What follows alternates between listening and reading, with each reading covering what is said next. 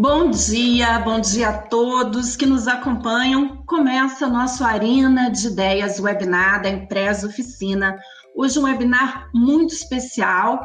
Teremos e já está chegando o secretário executivo do Ministério da Saúde, Elcio Franco.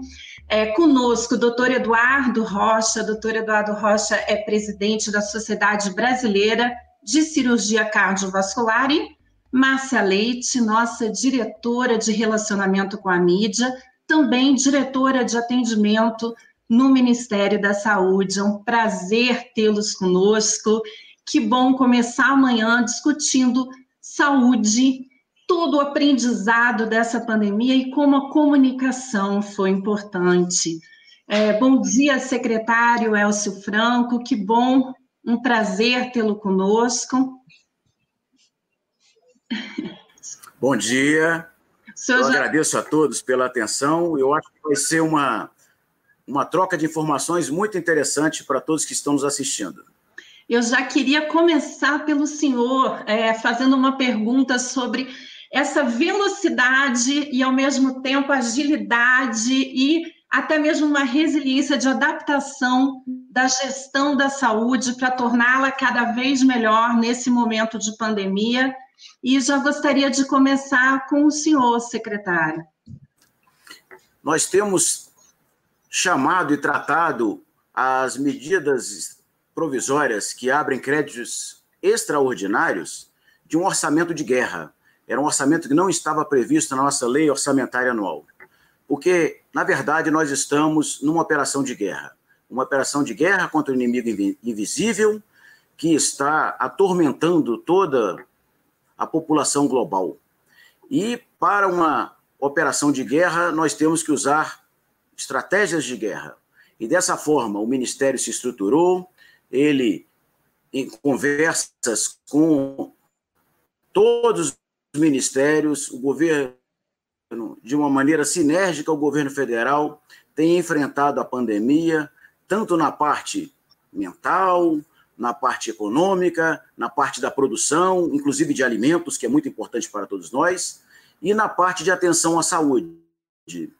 E dessa forma, têm sido repassados recursos a estados, a municípios, de uma maneira planejada. No início foi uma maneira isonômica, porque ainda não tínhamos um perfil de como a pandemia iria se desenvolver pelo país.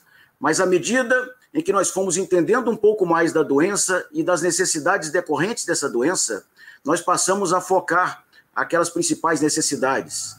E o Ministério passou a adquirir ventiladores, equipamentos de proteção individual, passou a focar em políticas públicas de saúde de acordo com as demandas que havia de estados e municípios, com a habilitação de leitos de UTI, com leitos de suporte ventilatório, acompanhando as pesquisas nacionais e internacionais para poder prestar uma melhor atenção à saúde, verificando as técnicas, o que a ciência estava prospectando, encontrando e descobrindo, de forma a divulgar para os profissionais de saúde aquilo que melhor poderia ser feito para atender a população, para diminuir o sofrimento, para salvar vidas. E assim temos feito, como, por exemplo, o tratamento precoce.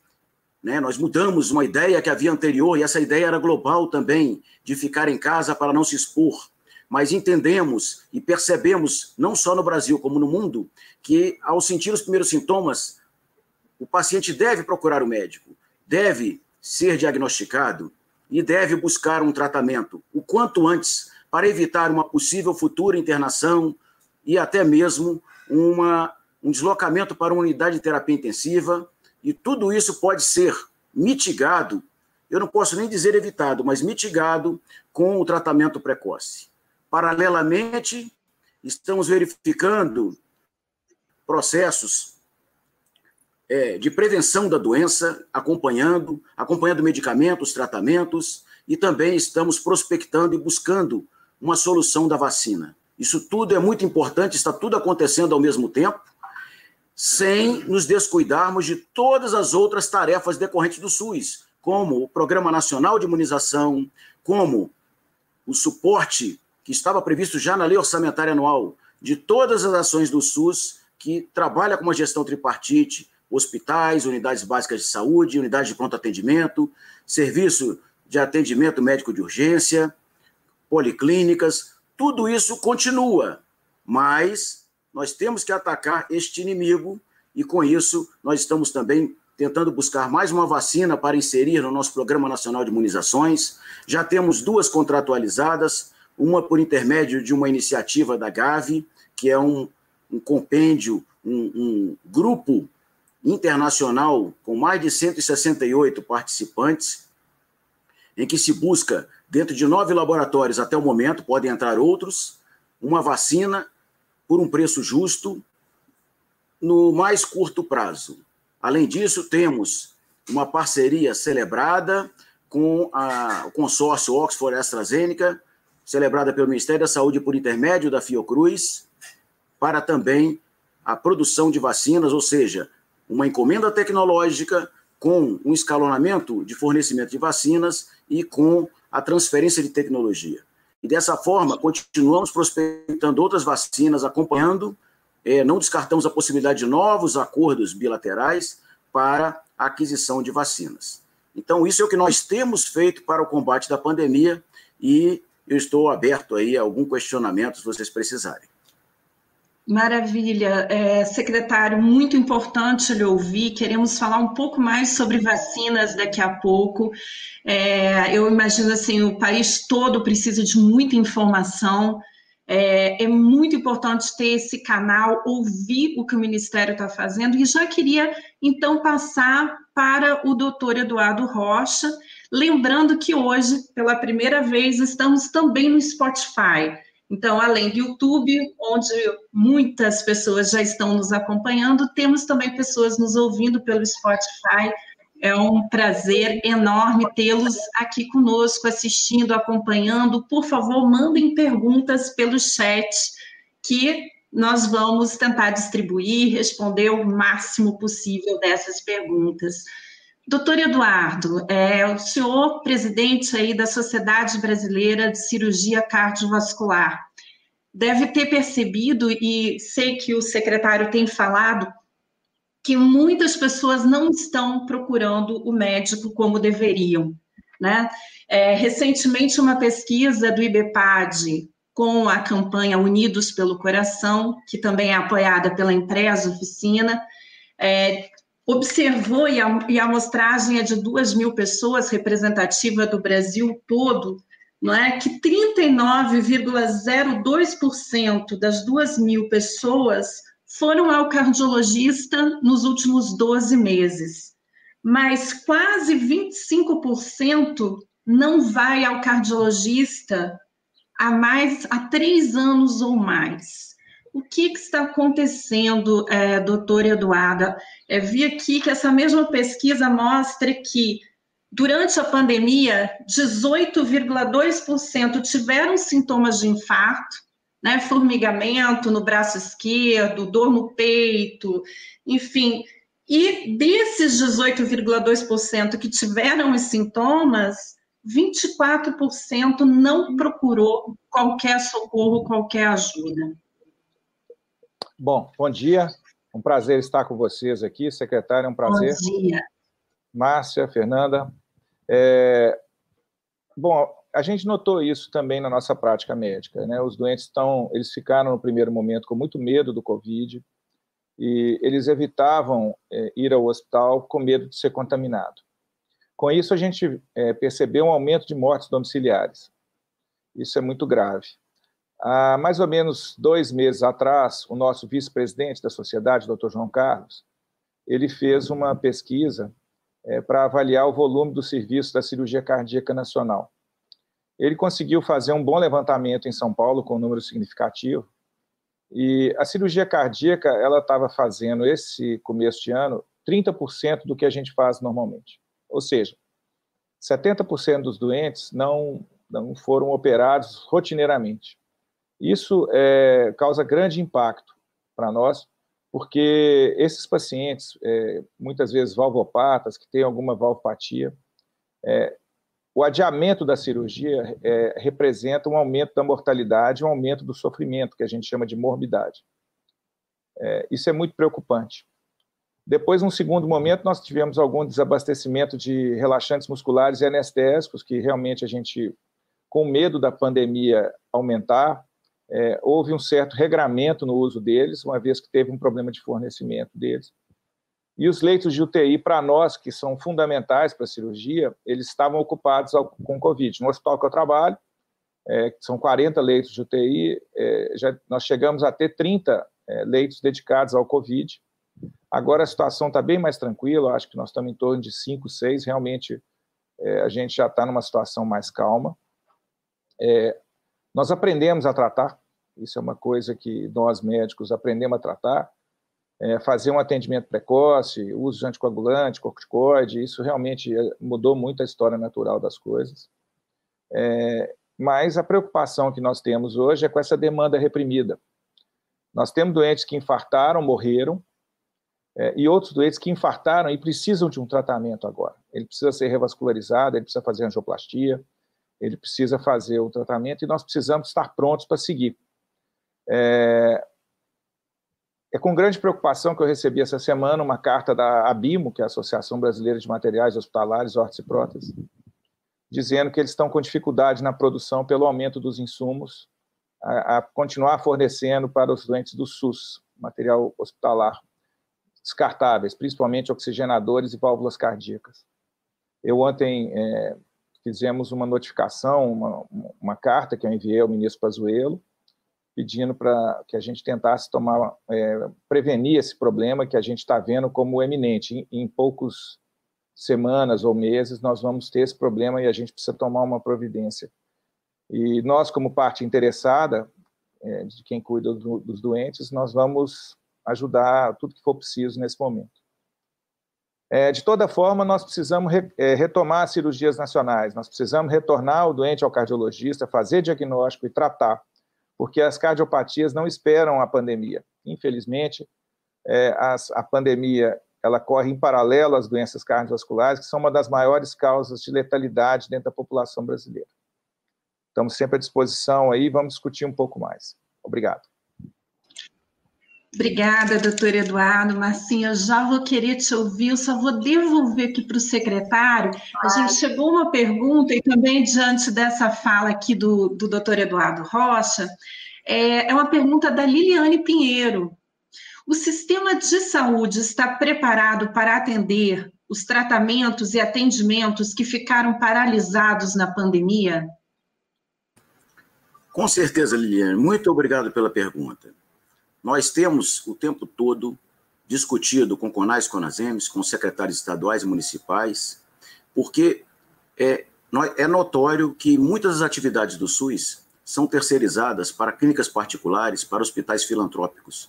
E uma das preocupações do Ministério e de todos os gestores nessa gestão tripartite foi como financiar a sustentação, a sustentabilidade dessas instituições clínicas de tratamento renal, clínicas de tratamento oncológico, e tudo isso é, foi possibilitado por meio de uma descentralização de recursos para que se atendesse esses prestadores de serviço baseados na média dos últimos 12 meses, de forma que eles recebessem recursos independentemente da produção. Isso aí foi uma forma de darmos sustentabilidade, sustentabilidade ao SUS, para justamente quando precisarmos fazer a retomada que o doutor Eduardo acabou de nos apresentar, porque não só os pacientes, os cardiopatas, mas também os pacientes oncológicos, aqueles que precisam de cirurgias eletivas, todos eles vão precisar essa retomada. E os nossos olhos para o futuro, além das medidas de prevenção, para nosso novo, o novo normal que vamos entrar, etiqueta respiratória, uso de máscaras, higienização de mãos de ambientes, uma distância de segurança entre as pessoas, além de tudo isso, além de uma vacina que nós estamos prospectando, e essas atividades não são excludentes, a atividade de prevenção, a vacina, medicamentos para tratamento, medicamentos profiláticos, tudo isso está sendo prospectado, mas nós teremos que retomar esse represamento dos tratamentos eletivos, não apenas de cirurgias, mas tratamentos oncológicos, tratamentos cardiológicos, tratamentos renais e tantos outros tratamentos que, devido à prioridade que foi dada no momento de pandemia, no momento de guerra, de enfrentamento à Covid-19, nós teremos que dar essa prioridade e já estamos trabalhando nesse sentido, junto ao CONAS CONASEMES, dialogando com os gestores locais para iniciarmos esses procedimentos. Né? Nós tivemos também, num determinado momento da pandemia, um desabastecimento, um desajuste de mercado com relação ao fornecimento de medicamentos para intubação orotraqueal, uma vez que houve uma grande procura de leitos de UTI para aqueles pacientes mais graves internados com Covid. E isso gerou, não só no Brasil como no mundo, um aumento do consumo desses medicamentos, neurobloqueadores, anestésicos para realizarmos a intubação. E esse material também é necessário para a retomada de cirurgias eletivas, porque um paciente que é submetido a um procedimento cirúrgico pode necessitar ir a uma UTI. E seria irresponsabilidade de nossa parte iniciarmos esses procedimentos sem termos a disponibilidade desses leitos. Então, tudo isso está sendo estudado com muito carinho, com muito cuidado, com muita responsabilidade, para retomarmos e o SUS continuar com a sua força, que o SUS mostrou como o maior programa de saúde pública do mundo, que é um direito constitucional previsto na nossa Carta Magna aqui no Brasil, ele mostrou a sua força nesse enfrentamento à pandemia. E nós vamos continuar com os olhos no futuro, verificando isso aí e mostrando a força do SUS, junto ao nosso Programa Nacional de Imunização, que faz parte do SUS também, onde, numa gestão tripartite, realizamos uma cobertura vacinal exemplar, conseguimos erradicar algumas doenças do país e, dentro dessa gestão tripartite, nós temos o maior programa de imunização público do mundo. Eu acredito que assim eu tenha respondido a sua pergunta. Muito obrigada, secretário. Márcia Leite. Márcia é diretora de relacionamento com a mídia da empresa Oficina, mas também diretora de atendimento do Ministério da Saúde. Márcia, é importante, muito importante a gente focar aqui em informação, comunicação, Fala um pouco sobre essa responsabilidade. Eu acho que a palavra usada pelo secretário é impecável. Algumas palavras foram muito necessárias: planejamento, responsabilidade, disciplina ao longo desses últimos meses. Como é esse desafio de fazer um planejamento de comunicação em época de Covid? Então, Fernanda, eu queria te cumprimentar, agradecer espaço, compartilhar com você aqui o Arena. Cumprimentar também e agradecer em nome da empresa Oficina a presença do secretário Elcio Franco e também do, do, do doutor Eduardo Rocha. Né? É, então, respondendo a sua pergunta, é, é um desafio diário. Né? O plano de comunicação ele é a bússola que vai guiar toda a diretriz estratégica do órgão, o alinhamento do posicionamento institucional, né, esse relacionamento com a imprensa, mas também com a sociedade, de fato, como você colocou e como o secretário trouxe, responsabilidade é a palavra de ordem. Né? Tudo que a gente comunica, os dados que são divulgados, é, essa rede de comunicação gigantesca, uma equipe super competente, experiente, né, e que está na linha de frente é, dessa comunicação com esses stakeholders no dia a dia, é fundamental. É o coração dessa estratégia. Né? A comunicação hoje, é, dentro do Ministério da Saúde, ela é vista pela alta gestão é, como uma área extremamente estratégica. E é assim que deve ser. Né? Numa gestão de crise, é, a comunicação ela, ela tem um papel essencial que vai guiar para mitigar, como bem o secretário colocou, ou não para trazer um insucesso na gestão de uma crise. Né? E tem sido um desafio diário. A gente começa, por exemplo, às seis da manhã, com análise de cenário, então, você tem um planejamento e ele não pode ser estanque. Né? Todos os dias a gente revisita, a gente analisa o cenário, vê como é que as narrativas estão sendo colocadas, o que, que tem que uh, adaptar na mensagem-chave, no discurso, né? nessa relação com a imprensa, que ela tem um tempo real, e ainda mais quando a gente está falando dessa questão da crise, é, que um timing é muito importante, né, nesse relacionamento com jornalistas. Então, é, é, tudo, é o coração mesmo e essa bússola que vai guiar. E, e pegando esse gancho que tanto o doutor Eduardo colocou, quanto o doutor Elcio, é, esse reposicionamento é, no alinhamento é, de, da comunicação do governo, de que não é mais o fique em casa, mas é o procure o médico, procure atendimento precoce nos primeiros sinais, É, a comunicação ainda está trabalhando isso muito fortemente para conscientizar a sociedade, para conscientizar a população, né, os gestores de saúde pública também, é, da importância dessa nova, esse novo direcionamento.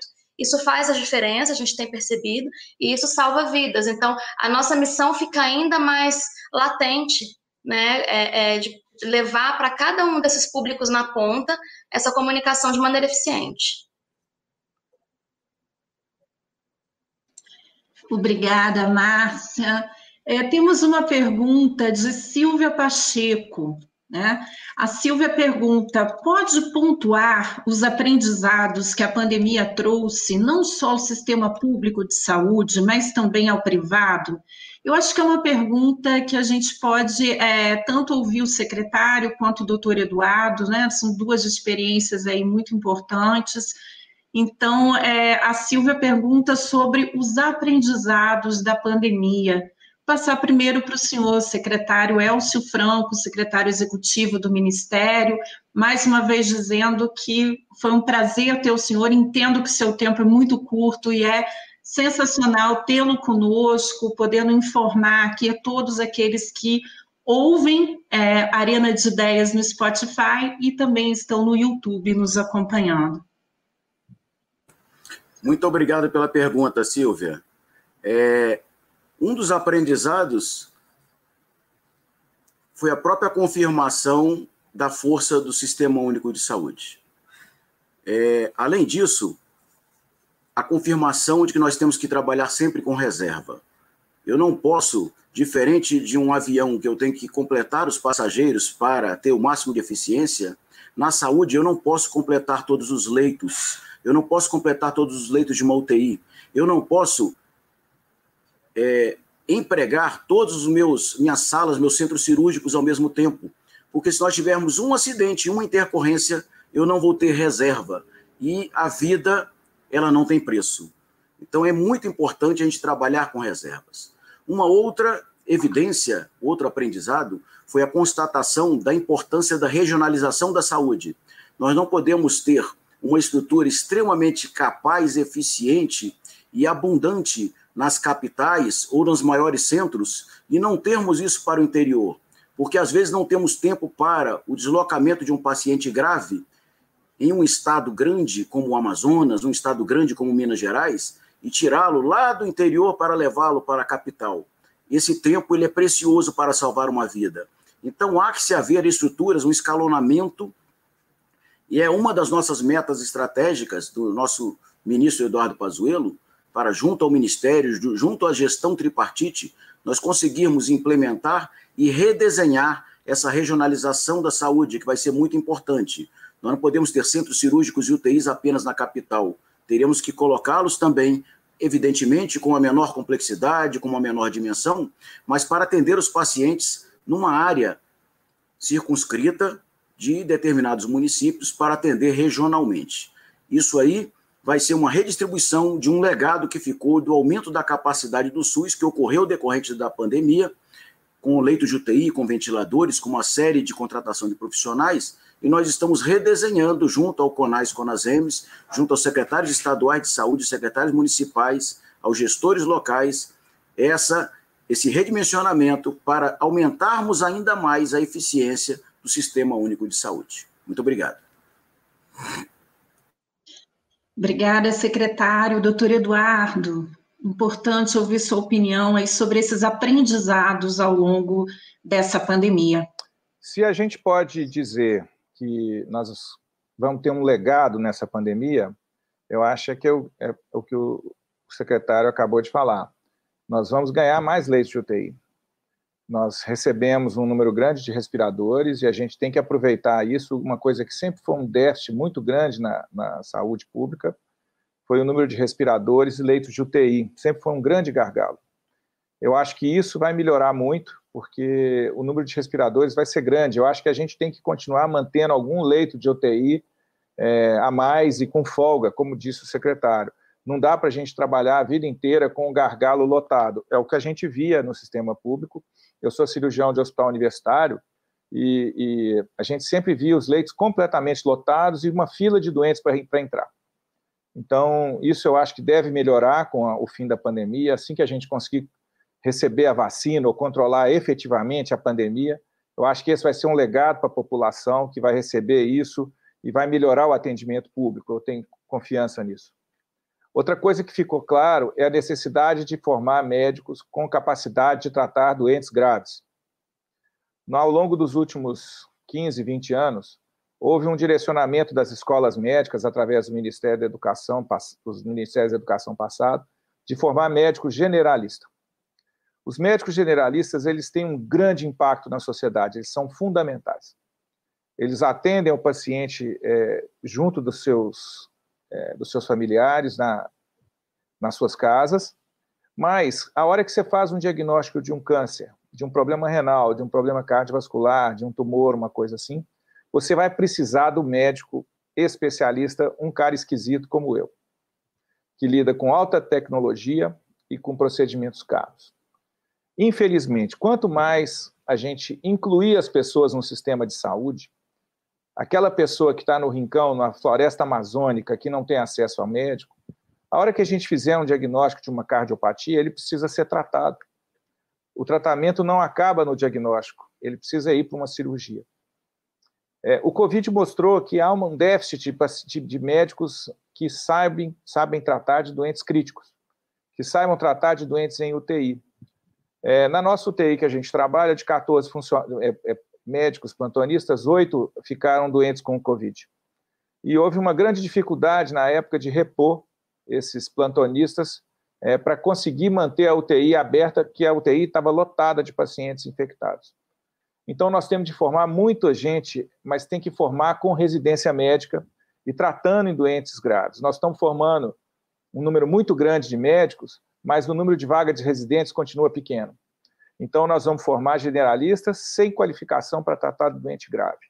Eu acho que esse deve ser o nosso foco no futuro, é de qualificar esses médicos que estão formando na, na, no atendimento desses doentes que vão precisar de atendimentos mais complexos e procurar deixar um legado, um aumento de número de leitos no SUS e aumento de número de leitos de UTI, que foi um grande gargalo. Nós aprendemos é, muito também é, em como ventilar pacientes criticamente, né? ventilando eles de prono, de barriga para baixo, né, que a gente chama, e, e tendo ma maneiras é, especiais do tratamento desses doentes, evitando de entubar eles precocemente, que a gente achava no começo que ia ser bom, mas ao longo do tempo a gente foi percebendo que era melhor virar ele de bruços e tentar manter ele sem tubo. Bom, aprendemos muito, aprendemos muito, e temos que continuar aprendendo sempre. Obrigada, doutor Eduardo. Márcia, Sim, secretário, por favor, já te passo você, a secretário tem ali um, uma complementação. Claro, por favor, secretário. Fica à vontade. Eu queria fazer. Tá ligado, tá. Eu queria fazer um link com as ideias que o doutor Eduardo colocou. É, nós temos focado também bastante, até quando falamos da, do tratamento precoce, na atenção primária. É, é sabido, matematicamente, que um real investido na atenção primária, ele nos poupará mil reais na atenção especializada. Isso é matemático, já é, é conhecimento global, né? no mundo inteiro já se sabe disso. E temos que reforçar a atenção primária. O que nós estamos fazendo para mitigar em parte o que o doutor Eduardo falou, estamos investindo também em tecnologia para possibilitar o acesso à teleconsultoria, onde o médico especialista terá condições de dar suporte àquele paciente, àquele médico que está atendendo um paciente num quadro mais grave, que ele não domina cientificamente o tratamento ou mesmo o diagnóstico daquele paciente, e por intermédio de um especialista, ele poderá orientar para uma possível evacuação ou encaminhamento àquele que realmente vai resolver o problema. E isso é uma maneira de mitigar e para um país de dimensões continentais, para um país com cidades isoladas como temos na Amazônia, é muito importante que nós tenhamos o acesso a esse tipo de tecnologia e a esse tipo de oferta de serviço, onde um médico poderá assistir um médico que não domine aquela especialidade, de forma a buscarmos o tratamento, a identificação no mais curto prazo e podermos tratar esse paciente, evitando o sofrimento e salvando vidas.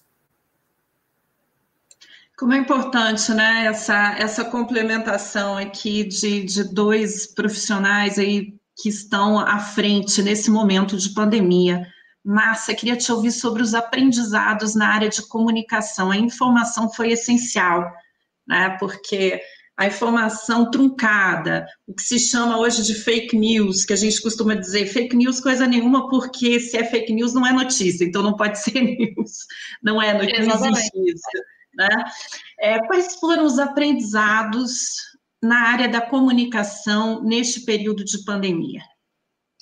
Olha, Fernanda, os aprendizados eles ainda são diários, né? Porque assim, eu, eu até ouso dizer que nem o maior especialista de comunicação do mundo, do país, conseguiu imaginar ou prever uma crise tão severa como a gente tem enfrentado e que já começa a arrefecer, ainda bem, né, com a curva em decadência, mas é, quando você olha para a comunicação, é, o compromisso ele é ainda mais é, importante, porque uma informação errada, quando você traz a questão das fake news aí, ela pode é, prejudicar e muito, né? É imensurável o que isso pode causar.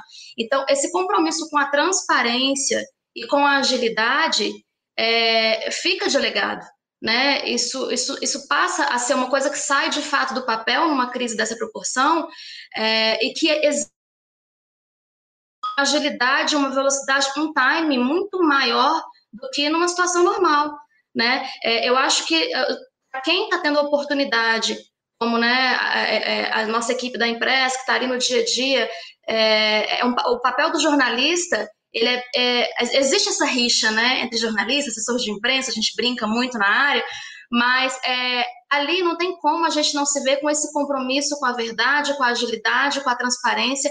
E quando a empresa assumiu esse desafio, né, ao lado dos gestores ali no Ministério da Saúde, é, eu, eu, não tenho dúvida de, foi com essa, de que foi com essa missão e esse propósito, né, de que é, eu vou levar informação, eu posso fazer diferente, né, a gente pode conscientizar cada um dos públicos com os quais a gente se comunica, é, da importância, é, desde a da informação correta de uma medicação, é, até um dado de uma área. Então, é, os aprendizados, eles são diários mesmo, e a gente nunca é, vai achar que chegou e aprendeu tudo que deveria aprender. Né? É, eu acho que é mais ou menos isso que, que é o sentimento que eu consigo traduzir aqui dessa equipe que está na linha de frente, atuando ali ao lado dos gestores, dos porta-vozes do Ministério. É um aprendizado conjunto, diário mesmo.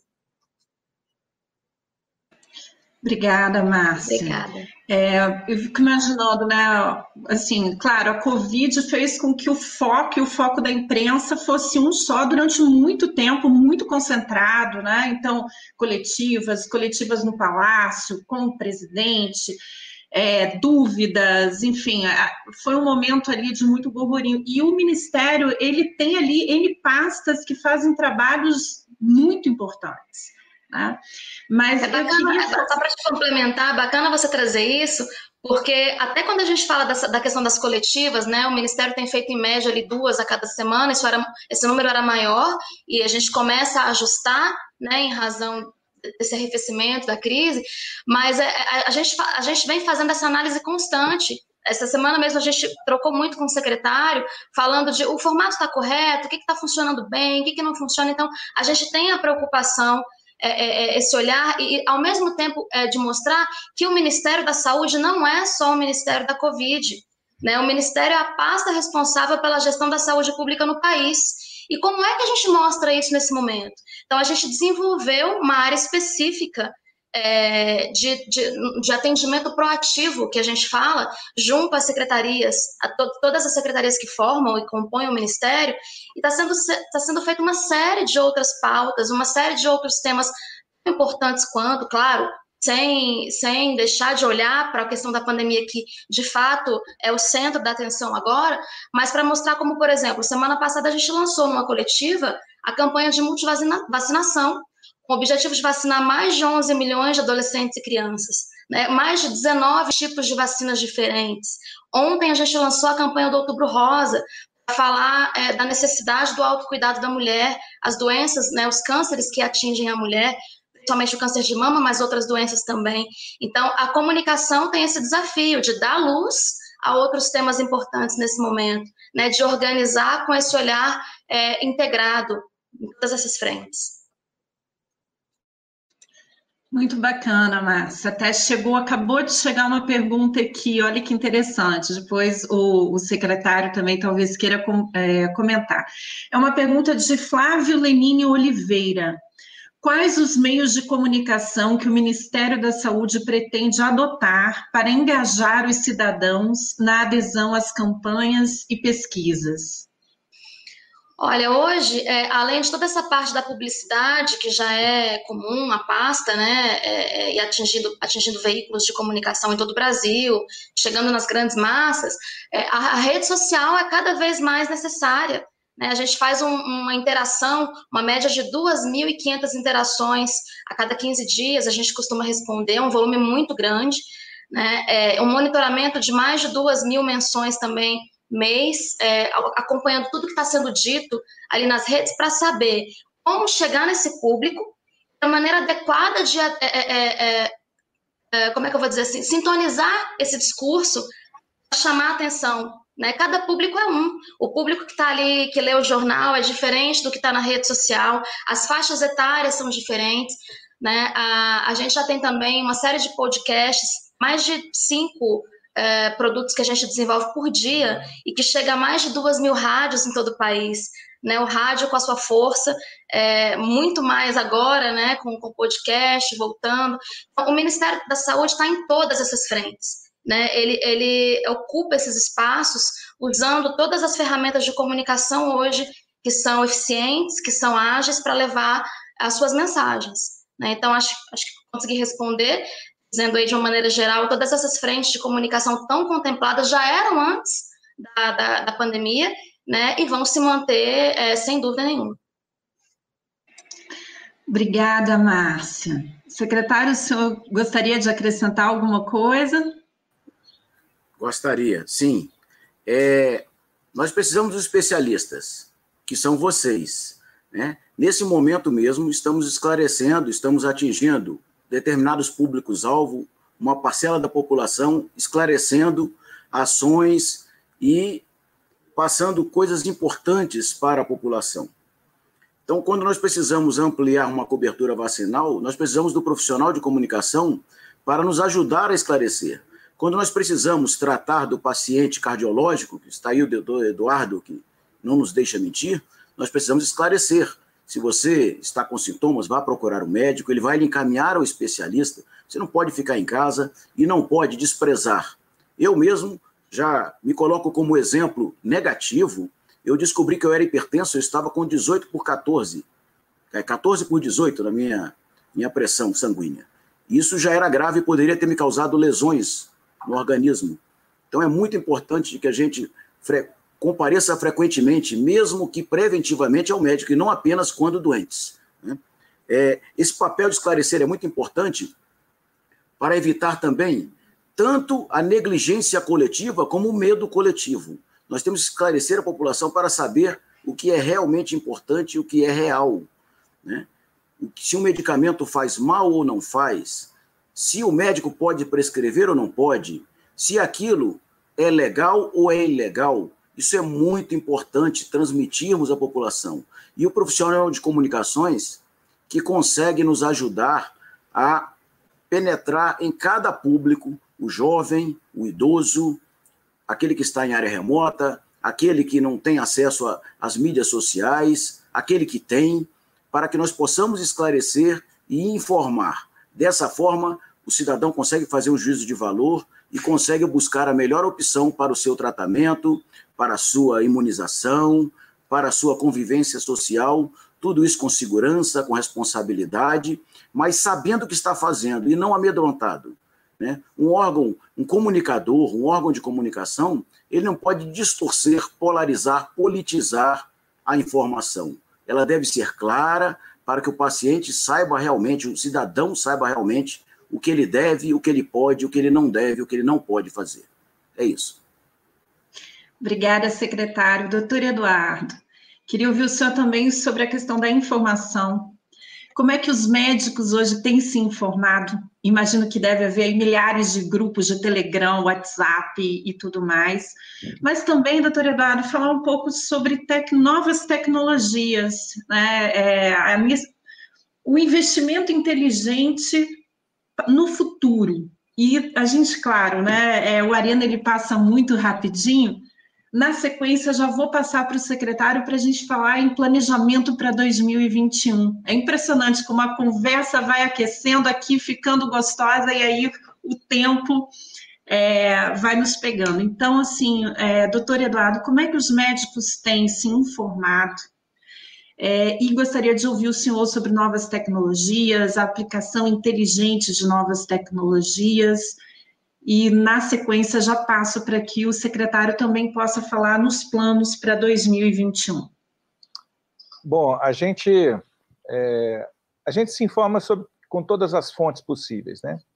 É, eu sou um exemplo, eu sou um cara meio atípico, porque por ser dirigente de sociedade e editor associado de revista científica, eu estou constantemente lendo e sou professor universitário, né? De trabalho em CEP, em centro de ética em pesquisa, então eu estou constantemente lendo artigos. É, durante o Covid, inclusive, a gente foi muito chamado a rever artigos em situações de fast track, que é para fazer leitura rápida, identificação, para a gente dar o máximo de informações possível mas, no menor tempo que a gente pudesse. É, eu participo dos meus grupos de faculdade, meus grupos de colegas professores da universidade, da faculdade, e a gente conversa muito sobre o Covid. O Covid realmente foi um, uma, um tema muito recorrente. E o que eu notei de março para cá, que a gente começou a aprender um pouco sobre ciência. Um assunto que ficava restrito dentro das universidades, ele começou a ser discutido em roda de amigo. Método científico, estudo observacional, estudo randomizado, Hoje, se a gente conversar entre a maioria dos colegas, eles vão começar a entender sobre o tema. Então, a gente usa muita literatura. Eu uso muita literatura internacional e leio constantemente. É difícil eu passar um dia sem ler quatro, cinco artigos novos. É, isso é uma rotina de trabalho minha. Eu acordo cedo, então eu faço isso antes de sair de casa. É, com a incorporação de novas tecnologias, é uma coisa difícil a gente fazer a conta, sabe, gente? É, a gente tem visto, né, por exemplo, algumas tecnologias na cirurgia cardíaca, por exemplo, cell saver, troca valvar o catéter, é, e outras que a gente consegue usar na, no sistema privado. E a coisa mais difícil que tem é fazer essa conta de quanto custa de fato. Porque não é exatamente a etiqueta do valor que, é que você paga naquele equipamento que vai representar o custo final. É, por exemplo, eu, existe um, um, material que a gente aspira o sangue na cirurgia cardíaca, aquele sangue é filtrado, lavado e a gente pode devolver para o paciente. É, ele custa duas bolsas de sangue, o equivalente a duas bolsas de sangue. Será que dentro de uma cirurgia cardíaca de alta complexidade ele não seria custo efetivo? Quando a gente vai falar de válvula cardíaca por catéter, que é uma válvula cara, mas ela pode retornar o paciente um mês antes para o trabalho. É, e ele pode diminuir o tempo de internação, o tempo de UTI. Será que ele não é custo efetivo? Se você somar todos esses custos, o tempo de internação, o retorno ao trabalho. Então, fazer conta na área da saúde não é necessariamente uma conta óbvia. Essas contas são muito complexas. Além disso, faz parte dessa equação o sofrimento e a mortalidade, que são muito complexas a gente colocar nessa conta. Então, é, a gente, em país que tem é, orçamento limitado, a gente tem que trabalhar na medida do que é possível para atender o máximo de pessoas da melhor maneira possível. Mas essa questão tem que estar na mesa sempre. Nós temos que sempre discutir a incorporação de tecnologia, porque elas reduzem muito a mortalidade, a morbidade, e eles conseguem reduzir a tendência de eventos adversos. Que a gente se a gente reduzir o número de eventos adversos, nós vamos criar qualidade sem gerar custo. Né?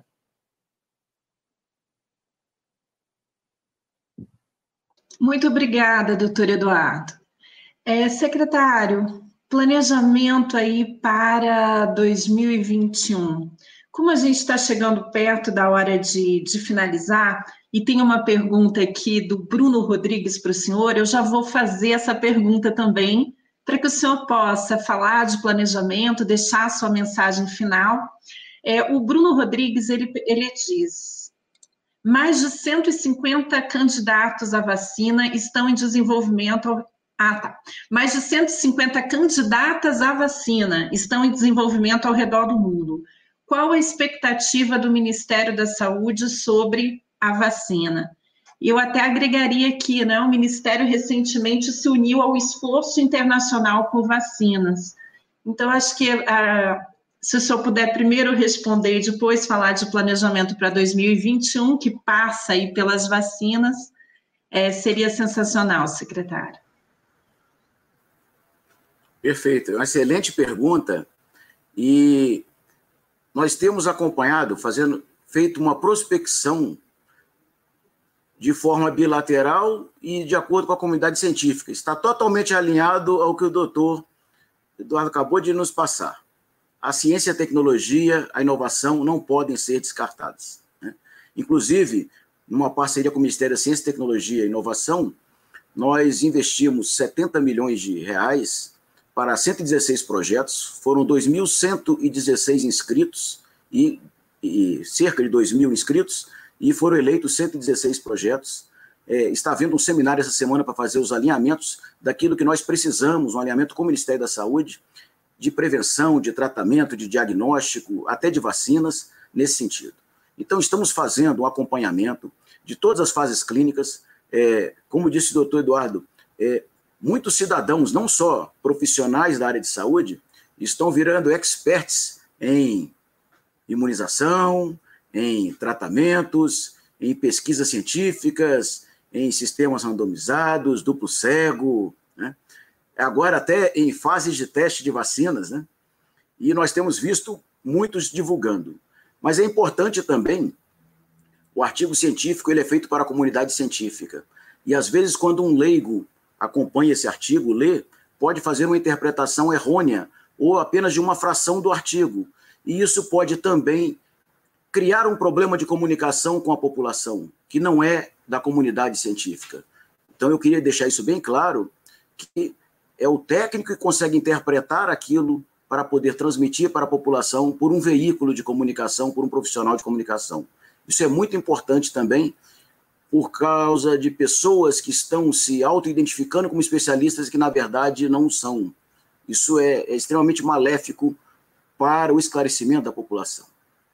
Com relação às vacinas, temos acompanhado pelos nossos técnicos do Ministério, temos buscado diálogos com os laboratórios, é feito um termo de confidencialidade para termos acesso a dados da pesquisa que não podem ser divulgados para o público em geral, né? porque, na verdade, é uma corrida mundial de laboratórios para o acesso à vacina.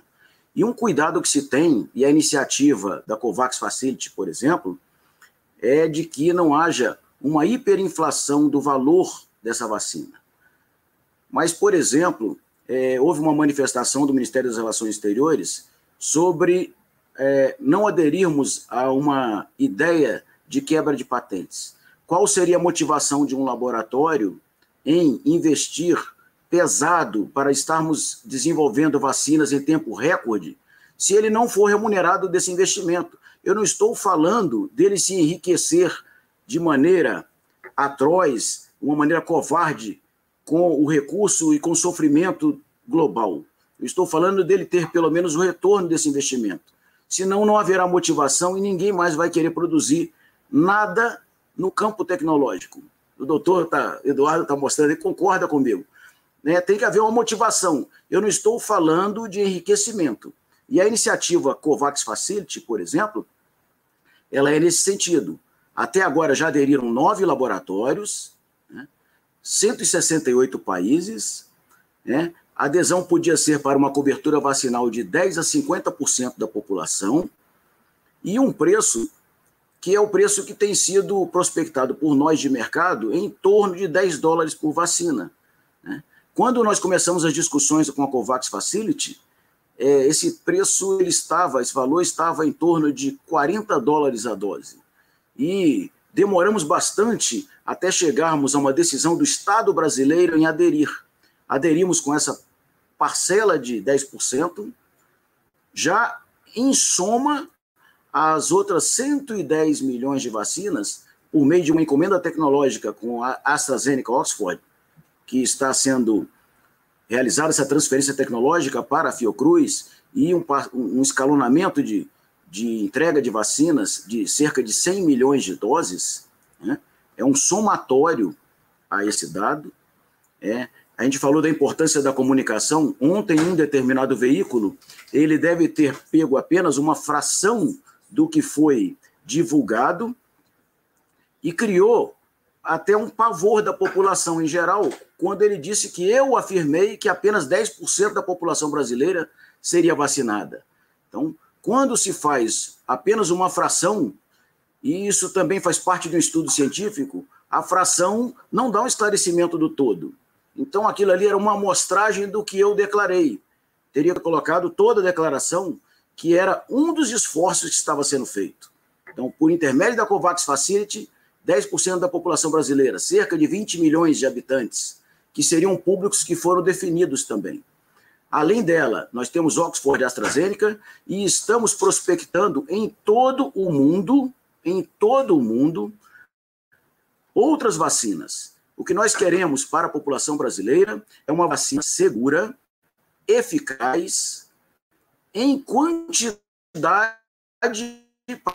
para atender o nosso Programa Nacional de Imunizações e, evidentemente, dentro de um, preço que atenda às nossas necessidades.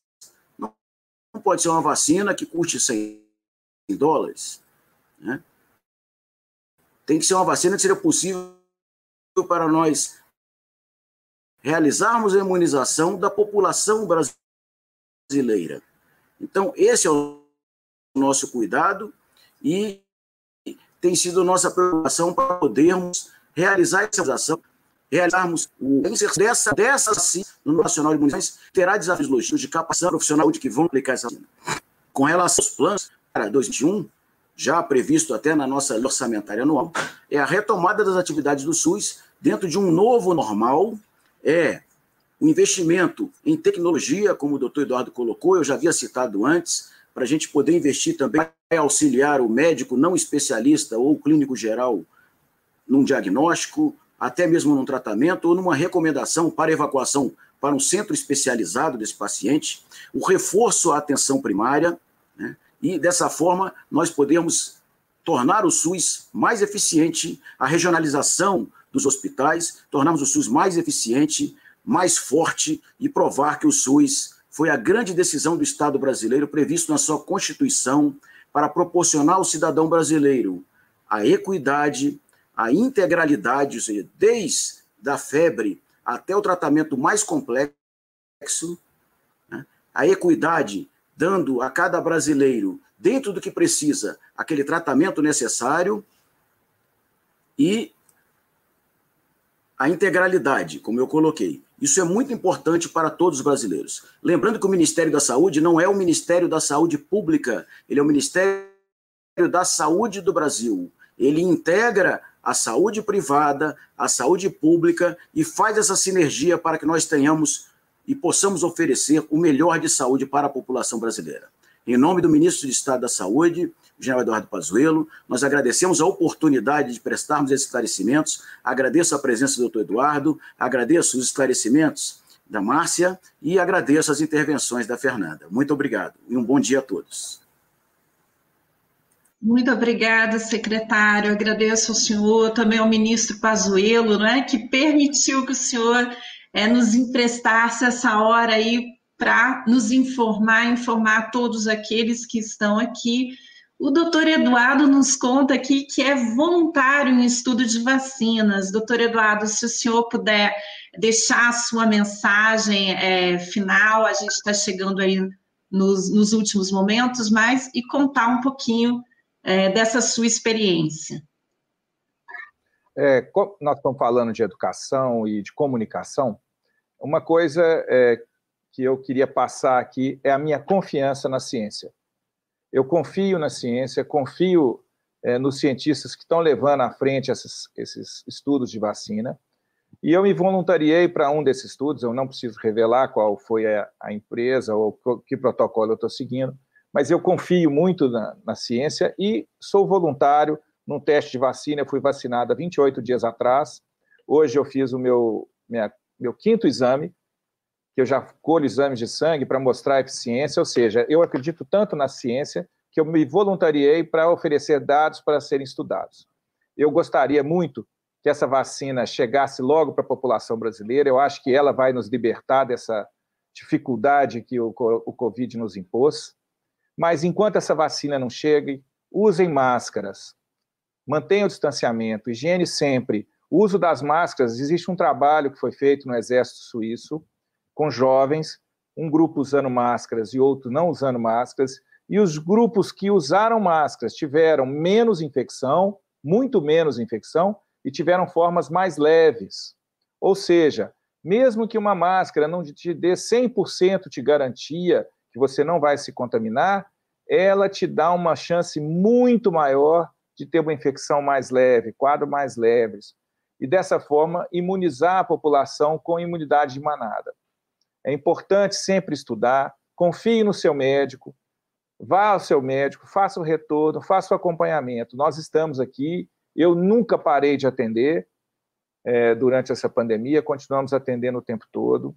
Como o secretário falou, eu sou apaixonado com o SUS, eu sou SUS Futebol Clube, bandeirinha, camiseta, porque o SUS não deixou doente ser atendido. Nós podemos ter limitações, precisamos de, ser, de aprimorar o sistema sempre, mas, bem ou mal, é um sistema que atende a população toda, que está de portas abertas para a população, e nós devemos sempre louvar o SUS e tentar ajudar é, a sociedade brasileira a receber um atendimento justo e digno. Eu gostaria de agradecer Fernanda, a Márcia e o secretário Elcio pela oportunidade de discutir temas tão importantes com vocês. Muito obrigado e estou sempre à disposição. Obrigada, doutor Eduardo. Uma honra ter o senhor conosco hoje. Marcinha, queria ouvir sua mensagem final. Muito obrigada pela sua presença. Assim, foi muito importante ouvir sobre planejamento de comunicação em época de Covid. Obrigada, Fernanda. É, é, bom, a mensagem que eu deixo aqui, né, é, eu acho que a, todos nós da comunicação, a gente sabe que essa missão ela é, é contínua, né? A gente ainda vive é, os dias, infelizmente, dessa pandemia, né? Como o doutor Eduardo colocou, os cuidados são essenciais, são necessários, né? É, a gente vem calibrando ali, ajustando esse trabalho da comunicação é, integrada dentro do Ministério constantemente, né? Com fluxos, com processos, com projetos de melhoria, para que a gente consiga atender com ainda mais agilidade e qualidade os nossos colegas da imprensa, né? Esse trabalho também de comunicação digital, uh, audiovisual, uh, e também todo, todas as frentes que integram né, essa atuação da comunicação, junto com o time que está lá, de outras agências também que compõem o contrato da publicidade. Então, é um trabalho bastante integrado. Acho que o Ministério tem saído é, cada vez mais vencedor nesse processo. Né? Recentemente, o ministro Pazuello tomou posse, então a gente tem um plano institucional em curso né, de trazer e consolidar essa imagem do Ministério é, com cada vez mais transparência. Uh, e é isso, esse trabalho conjunto, a gente conta com a imprensa, com a colaboração, o nosso time que está ali, mais de 30 pessoas fazendo um trabalho brilhante na comunicação, quero agradecer a cada um deles que faz essa, essa parceria com os nossos é, clientes, o Ministério da Saúde é, é nesse caso, que eu estou tratando aqui, né? Mas a gente tem esse compromisso diário, o propósito da empresa oficina de ser um parceiro estratégico mesmo nesse dia a dia, de ter um olhar consultivo ao lado ali dos porta-vozes, orientando, alertando, conscientizando para a comunicação de verdade a gente fala, né? E a gente acredita que a comunicação de verdade transforma, né? Esse é o nosso propósito, a nossa missão é, junto ao Ministério da Saúde. Eu quero agradecer, doutor Eduardo, pela aula aqui, né, poder dividir é, esse espaço com vocês, com o secretário Elcio, com você, Fernanda, como mediadora, que tem feito o nosso Arena toda semana. A gente está aqui na nossa 27 edição e é um prazer estar aqui. E é isso, eu quero agradecer, agradecer a todos que assistiram também, aos colegas. E obrigada. Obrigada, Márcia. Vez. Queria agradecer ao pessoal dos que ouviu a gente pelo Spotify. Foi um prazer. Muito obrigada.